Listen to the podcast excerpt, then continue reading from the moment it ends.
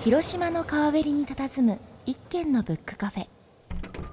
店の奥の小部屋では日々密かに会議が行われています。部屋の主は本当ボーイズ。世界を舞台に活躍するイラストレーター IC4 デザインの上垣博文と編集者ライターそして小説家の清水浩二広島を拠点に活動する文化系の2人が考えているのは野球やサッカーだけじゃない。広島のカルチャーシーンを刺激したい。ということ。さて今日の2人はどんな話をしているのでしょう？本当ボーイズの文化系クリエイター会議。だからあれですよね。あのまあ音楽と地図っていうほら全く違う2つのジャンルをこうガチッというこうマッチングさせてるからそのいろんな組み合わせで遊び方がそういうふうにね音楽場所を音楽で表現してもらうことができるしこの音楽が感じられる場所をマッピングすることもできるしこの2つのこう全然違うジャンルを組み合わせるっていう実験自体がすごい感じがします、ね、それがめっちゃ面白くて。で今、うん、あの広島で1個やりたいなって実は思ってるのがゆいさんいるじゃないですか。あのチェリーはい、あの女性のシンガーソングライター、ね、女性の、はい、はい、が広島の商店街であのライブというか路上ライブみたいなされてたのがすごい印象的で。そうですか。じゃあそのアーケードの中みたいなところですかね、なんか。はい。なんかそれをもしかしたらあのプレイシーでちょっと仕組みを作ることができるんじゃないかなと思っていて、例えば、うん、あのユーザーが訪れた場所に音楽を置けるじゃないですか。うん、はい、でこの場所ってこの音楽じゃねってポイって置いとくともしかすると1週間後か1ヶ月後か分かんないですけどそのアーティストの人が実際にそこで路上ライブをするみたいな仕組みがあると、めっちゃ面白くないですか、その実際にその自分で、まあ、街に介入してるというか、その街の雰囲気自体を作っていることにもなると思うんですよ。それってもう広告としても全く新しいジャンルのものにもなりますよね。うんうん、そうそうなんですよね。すごい強い磁場がその場所から生まれると思っていて、うん、なんかまあそのお金の話に落とすと例えば集客とかにもなるかもしれないですけど、それすげえわ。純粋に面白そうですよねそれ面白そう。それで今度それが終わった後にもそこに行くとその音楽が聴けたりすると、そうなんですよ。聖地巡礼の旅じゃないけど、それもできるってことでしょ、うはい。なんで今はそのいわゆるあの平に言うとあの聖地を探せるサービスだと思うんですね。はい、でそこから、まあ、聖地を作るサービスにまで持っていくことができると思っていて、で最初どこかのエリアから始めて、まあ、このじゃ例えば広島なら広島の特定のエリアで音楽を紐付けるとその場所で路上ライブがなんか起こるみたいな山の上にこの音楽を置いておくととか海のところに置いておくとみたいなのがやってその後どんどんどんどんそのあの日本全国というか、まあ、広げていくことができるとなんか、まあ、来年来年今年にコロナが落ち着くかどうかまだ分かんないですけどあの観光需要の観光需要いやそれめちゃくちゃいいじゃないですか。だってれ、うん、やりたいんですよね。最近思いついたんで、まだあれなんですけどあのー、はい。あれですよね、本当にポケモン GO とかじゃないですけど、なんかそうやって新しい街歩きのこう価値基準ができるというか、目的ができるというか。そうなんですね。なんか、ポケモン GO、僕も大好き、大好きじゃない、嘘ついた。あの、ポケモン GO、あのいいっすよ、はい、正直で。あの、ポケモン GO、まあ、やったことあるし、あの、す素晴らしいと思う、うん、一方で、一個だけ惜しいなっていうか、寂しいなって思うのは、あの、ポケモンを見つけにその場所に出かけた人がその場所自体には興味を持たないっていうのがすごい寂しいなと思っていて、うん、そうですね。アイテムなりなんかゲットするためだけに行くわけですよねそそうなんですよね。実際にその、まあ、場所と全然接続されずにずっと携帯を見てるだけっていうのがすごい寂しいなと思っていて、うん、この今回の路上ライブのやつだったらもうそこに訪れた人たちは別にね携帯じゃなくて、うん、その場所にまあどっぷり疲れると思うので、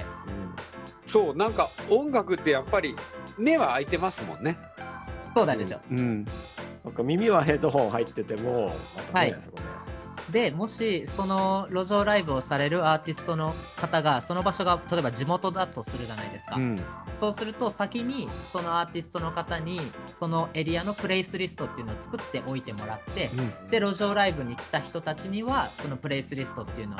配布して、うん、路上ライブ行き行った帰り道は、まあ、その地元の商店街のお店ですとか、あの居酒屋で飲んで帰るっていうふうにすればその、まあ、街への、まあ、なんかすごい美しい形での、まあ、海を生むことができるなと思って、そういうのをやりたいなっていう。なんかある種そのフェスを街に開放するような感じがあるかもしれないですよね。そうそうなんですよね。一箇所の会場にみんなが集まってその場で楽しむだけですけど、それを街の中にいろんな場所にこう開放してマッピングしてそこをたどったり楽しんだりっていう、なんか街中フェスっていうか、うん、すごい。そうなんですよね。なんかあのバズりそうな言葉を頑張って考えて、フェスの分散化とかなんかわかんないですけど、そういうの言ったら、うんうん、なんかねや、やらしてくれそうね。ね、街と音楽を同時に楽しむっていうことができるわけですよね。そうです、うん、なんか今、その話聞いてると、こう、はい、別次元っていうか、一個進んだ次元で、こう、新しいプラットフォームを作ろうとしてるなっていうのをすごく感じて、ワクワクするんですよ。もうでも誰もまだやってないっていうところがね、まあ、まあ、僕らは楽しい。ですね。一番やっぱ気になるのは幼少期どういうふうな子供だったんかなで、えー、そんな人がこんなになったんだっていうような感じでですねちょっと興味があって若い頃ってどうでした？クラスの中で。全然普通の普通別に超ヤンキーでもないし超ガリ弁でもないし、うんうん、音楽は好きだったんですか？音楽は好きですね。まあいや、嘘だな。音楽よりも。はい、何が好きだあのいや、まあ、音楽嫌いな人はいないと思うんですけど、その、なんて言うんだろう、今のサービスをするほど別に音楽が超好きだったっていうわけじゃないな。僕何好きだったんだろうな。僕あの今の分野の興味が入っているのが音楽からというよりはあの都市から入ってるんですよね。この空間解析っていうのがあってで、まあ、街を解析している時に、まあ、病院の数とか世帯年収っていうところに、まあ、フォーカスされがちだけどその場所のなんかエリアの雰囲気とか場所性とか界隈性がもっとあるなと思ってそれを表現するためには何だろうというふうに思ってそれがなんかあの、まあ、ボストンで音楽解析してたことにつながってじゃあ音楽から街を解析しようっていうふうになったんですけど。あそっちからなんですね。いやだからやっぱねこれここまでほら音楽にものすごく信頼を音楽好きというのかな？音楽にものすごく信頼を置いてるところからスタートしたサービスかなっていうような気がしてたからなんかね、うん、10代の頃とか音楽に救われたとか音楽聴きまくってたみたいなイメージがあったんですあそれ超言いたい超言いたいんですけど。言いたい。あの言っちゃいますか？いやなんか僕は結構それで言うと場所に対する信頼の方が大きく。て、えー、場所、うん、で、まあ、違う場所を歩いてる時、まあ、違う場所もそうですし、うん、その通り方とか速度とかでなんか考えることが結構変わると思ってて、うん、場所すごい好きなんですよ。でそれででもなんか音楽自体は結構そのボストン時代の時にあの一緒に住んでいた友人とかがすごい音楽詳しくて毎日なんか、はいあのミュージックハラスメントみたいなのをしてくる。同居してるからね もうヘッドホンで聞けよみたいな。そうそう。ですあのずっとなんかこれ聞けこれ聞けってすごい感謝してるんですけど、えー、そこからすげええー、こんな世界があるんだと思ってじゃあ空間と音楽だなみたいな感じになって今ですね。まずは何ですか？その街を歩いたりその街ってものが好き、うん、興味があったんですか、ね、そうですね街自体にはなんかすごい興味があったなそれを海外旅行、海外でもいろんなやっぱ街の個性とか、ここはこんな感じかなとか、そういう見方で旅されてたんですか？いやまあそんななんかあの抽象的になんかその時はまだあの都市の都市論とかも全然まだ知らなかったんであの普通に歩いてお酒飲んで、うん、わあ気持ちいいみたいな えー、なんかそうね酔っ払ってたら俺今日こっち行くんだみたいなシラフだとこっちだみたいなのを本当に暇なんで、えー、本当に暇なんで、うん、あのバルセロナのバルセロナその時いたんですけど、はい、あのなんて言うんだろうなあの四角じゃないですか全部グリッドというか、うん、はいはいはい、うん、京京京京都みたいな京都もそうですよね、うん、あの右手も左手別につくんですよ。同じところに、はい、なんで、適当にプラプラ歩いてあのそうですね。そこから興味持ったんじゃないかなと思ってます。でもいいですよね。暇でプラプラ歩きながらそのあ町ってあこういう時こっち行くんだなこういう時こっち行くんだなっていう好奇心がなんか結構その遊んでるというかね暇な時間のめちゃくちゃ暇でしたからね。それが今に結びついてるわけですよね。暇が結構発明の母じゃないですけどなんかだということにしてます。うん。でもそこでね、その自分で事業を立ち上げて、このなんかこうアプリっていうのかな、サービスまで開始したいと思うっていうのは、また一つのなんか大きなハードルを超えてる気がしますけれどもね、どっかでやっぱりこれ、自分で、えー、世に出したいみたいなこうスイッチが入る瞬間があったんですか？そうですね、えっと、イギリスの,、まあその大学院が終わって、えっとまあ、どうしようかっていうふうに考えたときに、あのまあ、その僕がやりたかったことがなんかその無機質な空間のところに音楽とか匂いとかもうちょっとそういういろんな要素を乗せていこうっていうことをしたいなってそこだけ決まっていてじゃあそれがやれるところとか会社とかあるのかなっていうふうに思ってまあ 2時間ぐらいだけリサーチしたんですけど。時間早い。最初から収束する気ないじゃん。多分ねえなっていう、まあ、ないなみたいな感じで、うん、で帰国してで一回ちょっと修行じゃないですけどこもろうと思って、はい、あのフッサってあるじゃないですか。あの東京の,、うん。はい、多摩の奥ですよね。すっごい奥のところにまあ川の横みたいなところに最初東京って初めての東京だっつってでも東京のなんか変な、はい、いわゆるそのスタートアップみたいなのが僕あんま好きじゃなかった。あんまこういいらないかなそういうの。あのいいです欲しいです。えっとそうですね。それであんまりね、一人でちょっといっぱい考えようと思って、あの、フッサーに行ったんですけど、はい、まあ、結局ね、あの、都心に友達はいるわけで。そうです 極端ですよね、普通、港区とかでね、スタート起業したい方集まって、こう人脈作ったりみたいなことをきっとしようとすると思うんですけど、フッサめちゃくちゃ遠いですからね、1時間とか1時間半とか、それぐらいですよね。でまあでもその地元の友達とかがたまにねあのやっぱ都心に住んでてあの週末遊びに行くとかしてるといやまあ都心もいいなみたいな。時であのそしたら3週間ぐらい出るんですよ。早いな。その修行は諦めて出てでまあ幼稚園の時からの友達が西日暮里に住んでたんですけどあのそいつの家のなんかあのロフト？あの、はしごを登って、ロフトですね。ロフトに、まあ、本当に一番仲いいような友達だったんで、あの、まあ、そこに泊めしてもらって半年ぐらい。うん、なんかそういう感じでした。その時にそのじゃあもう俺は起業するじゃないけどなんかこうねこういうサービスを出す会社を作るんだみたいな感じにもうなってたんですか？いやなってたのどうなんだろう。燃え たげるエネルギーとかはなかったんですか俺俺心の中に、うん、何かになりたいみたいな。いや、まあ、燃えたぎってるつもりなんですけどね、どうなんだろうな。えっと、うん、なまあ、でもそうですね。なんか会社ですることにしましたね。えじゃあよくねなんかね起業する方がやっぱこう一発あ当ててやるっていうかこうねそのメイクマネーな部分もそうかもしれませんけどこのサービスでブレイクしてやるみたいなそういうこう野心みたいなのって鈴木さんの中には どうなんかあったりするんですか？いや一発当たんないでしょ絶対。なんで順調に増えるようになってきてるじゃないですか。いやいやなんかあの一発当てる系のサービスじゃないっていうのはだんだんねそう思うところがあって。うんそうですでもなんかあの今のあの鈴木さんの雰囲気からすると、ね、そんな野心がって感じだとするとこれから例えばこの先もう次こういうプロジェクトしたいこう広げたいみたいなそういうビジョンとかなんかそういうなんプレイシーをこうしたいみたいなそういうのはなかったりするんですか？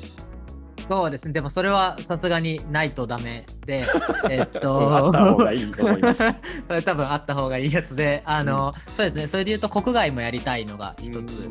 大きなところとしてありますね。あの、すごい月並みなことを言うと、多分音楽だと言語が関係ないので、あの日本人がまあイギリス行った時もそうですし、イギリス人が日本に来た時も、その、ね、あの言葉関係なしに場所探せるので、それはやりたいなというふうに思ってます。だから日本初のこうアプリとして世界中に普及していく可能性があるわけですね。そうですね。今そのねプレイシー始まって1年ちょっとだけど例えばユーザーからの声っていうのかな？こう例えばこういうリアクションがあったとかこういうのをもらって嬉しかったとかなんかそういうのってこう鈴木さんの中にあったりします？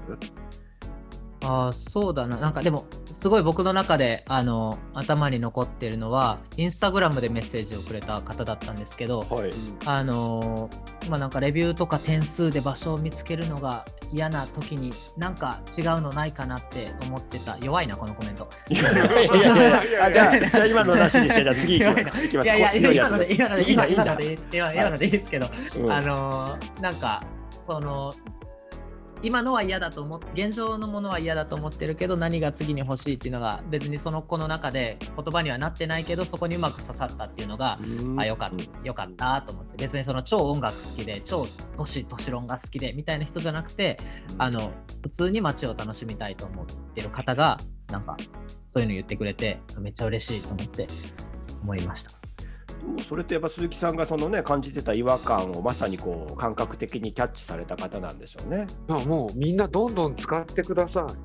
あ、嬉しい、ありがとうございます。応援する気持ちみんなどんどん、いや、これってだから、みんながどんどん使えば使うほど良くなるものだから。そうなんですよね、情報は増えて、ね、みんながインストール、プレイシーっていうアプリですよ。CM になってきた。ありがとうございます。でもね、あれですよね、さっきみたいな自治体から今、そのオファーを受けて、そのね、街とか観光って部分でのその協力もできるし、なんかその前に言われてた、やっぱそのこっちから仕掛ける、さっきのあの弾き語りの場所にそのフラッグを立てたり、なんかこう、なんかそういう街をこう回れる音楽、仮想音楽フェスみたいなものが組めたり、なんかそういうプレイシーから仕掛けていく遊びとか、なんかそういう楽しみ方っていうのがなんかもっとできていくんじゃないかなって。みんなそれすごいアイデアじゃないですか？それ言っても大丈夫だったんですか、うん、大丈夫でしょプラットフォーム持ってるから大丈夫ですよね。大丈夫でしょ。まあ多分なんかそのみんなでやればね。うんこの先なんか広島とか、うん、こう関わるようなことってあります？あ関わりたいんですよね、うん、それこそ、うん、あの関わりたいのでよろしくお願いします。というか。ね、広島って街を舞台にそのね広島もやっぱ音楽は結構昔から非常に盛んだったり、うん、音楽根付いてますからね。なんかそミュージシャンも多いですしね。多いです。そうですよね。うんうんうん。そこと街をなんかね街並みとかいろんな地域を紐付けたりする動きはちょっと広島はモデルケースとしてちょうどいいサイズかもしれないですね。めっちゃいいと思いますね。居酒屋に音楽を置くとそこに奥田民生さんが来てみたいなことがある。ないかちなみに鈴木さんあの個人的に鈴木さんが好きな音楽ってどんな音楽なんですか？あでもそれこそ今の奥田民生さんも好きだし、まあ、あとは細野さんとかめっちゃ普通に好きですね。はは春海さんとかね。細野晴臣さんとか。そうですね、ハッピーエンドとか YMO とかそのあたりは好きです、ね、生まれてなかったでしょ？生まれてなかったですよ。生まれてなかったです。でみんな好きじゃないですか。うん、えー、多分もうもっとこんなデジタルなことされてるからすごいテクノとかもうね。うんうん、あテクノも好きですよ。環境音楽とかもめっちゃ好きです。じゃあ本当にジャンルレスに結構何でもやっぱりいろんな音楽好きなんですね。そうですね。うんうんうん。まあ、だからこそ多分その音楽のその種類とトライブによってこう街を色分けできるっていうことが発想が出たのかもしれないですねやっぱり。全部分かってないとなかなか広く。いやいや、まだ全然勉強中です、ここは。いろんな人に教えてもらって、これ聞け、これ聞けってもいろんな人からあのハラスメントされながら。いや、嫌がんなくていいじゃないですか、そこで。いや、すごい嬉しいです。本当にすごい嬉しいです。まずはね、プレイシーのアプリを落として、はい、うん、あそれはそうですね。プレイシーっていうね、このアプリをまず覚えてもらって。うんあとは黄色いアプリですからね。そうですね。音楽が好きであれば、音楽と広島の街が好きであれば、きっとまた鈴木さんとお会いすることが。広島だけすごい音楽が充実しとるってやりましょうよ。あ、あめっちゃやりたい。それめちゃくちゃやりたいです。何、ね、みたいなの。音楽シティみたいなね、やっぱミュージックシティみたいな打ち出し方、すごく大きいと思いますからね。やりたい。そういうところありますから。うんうん。あの近いうちにこれは、プロジェクトとしてでも、やっていければ、本当、ボーイズも一緒に絡んでやっていければと思いますんで、はい、はい、よろしくお願いします。今日の会議相手は鈴木相馬プレイシーの鈴木相馬さんでした。どうもありがとうございました。ありがとうございました。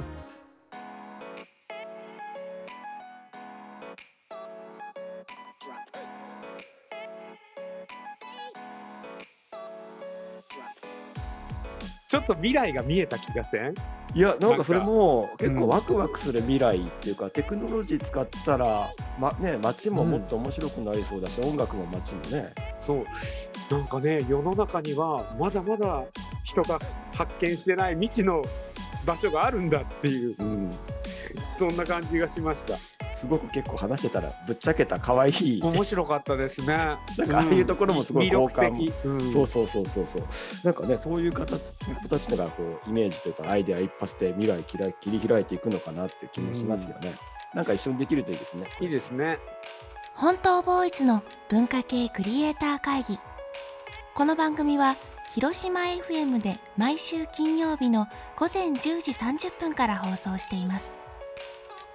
ラジオの電波はもちろんラジコでも聞くことができますのでよろしくお願いします。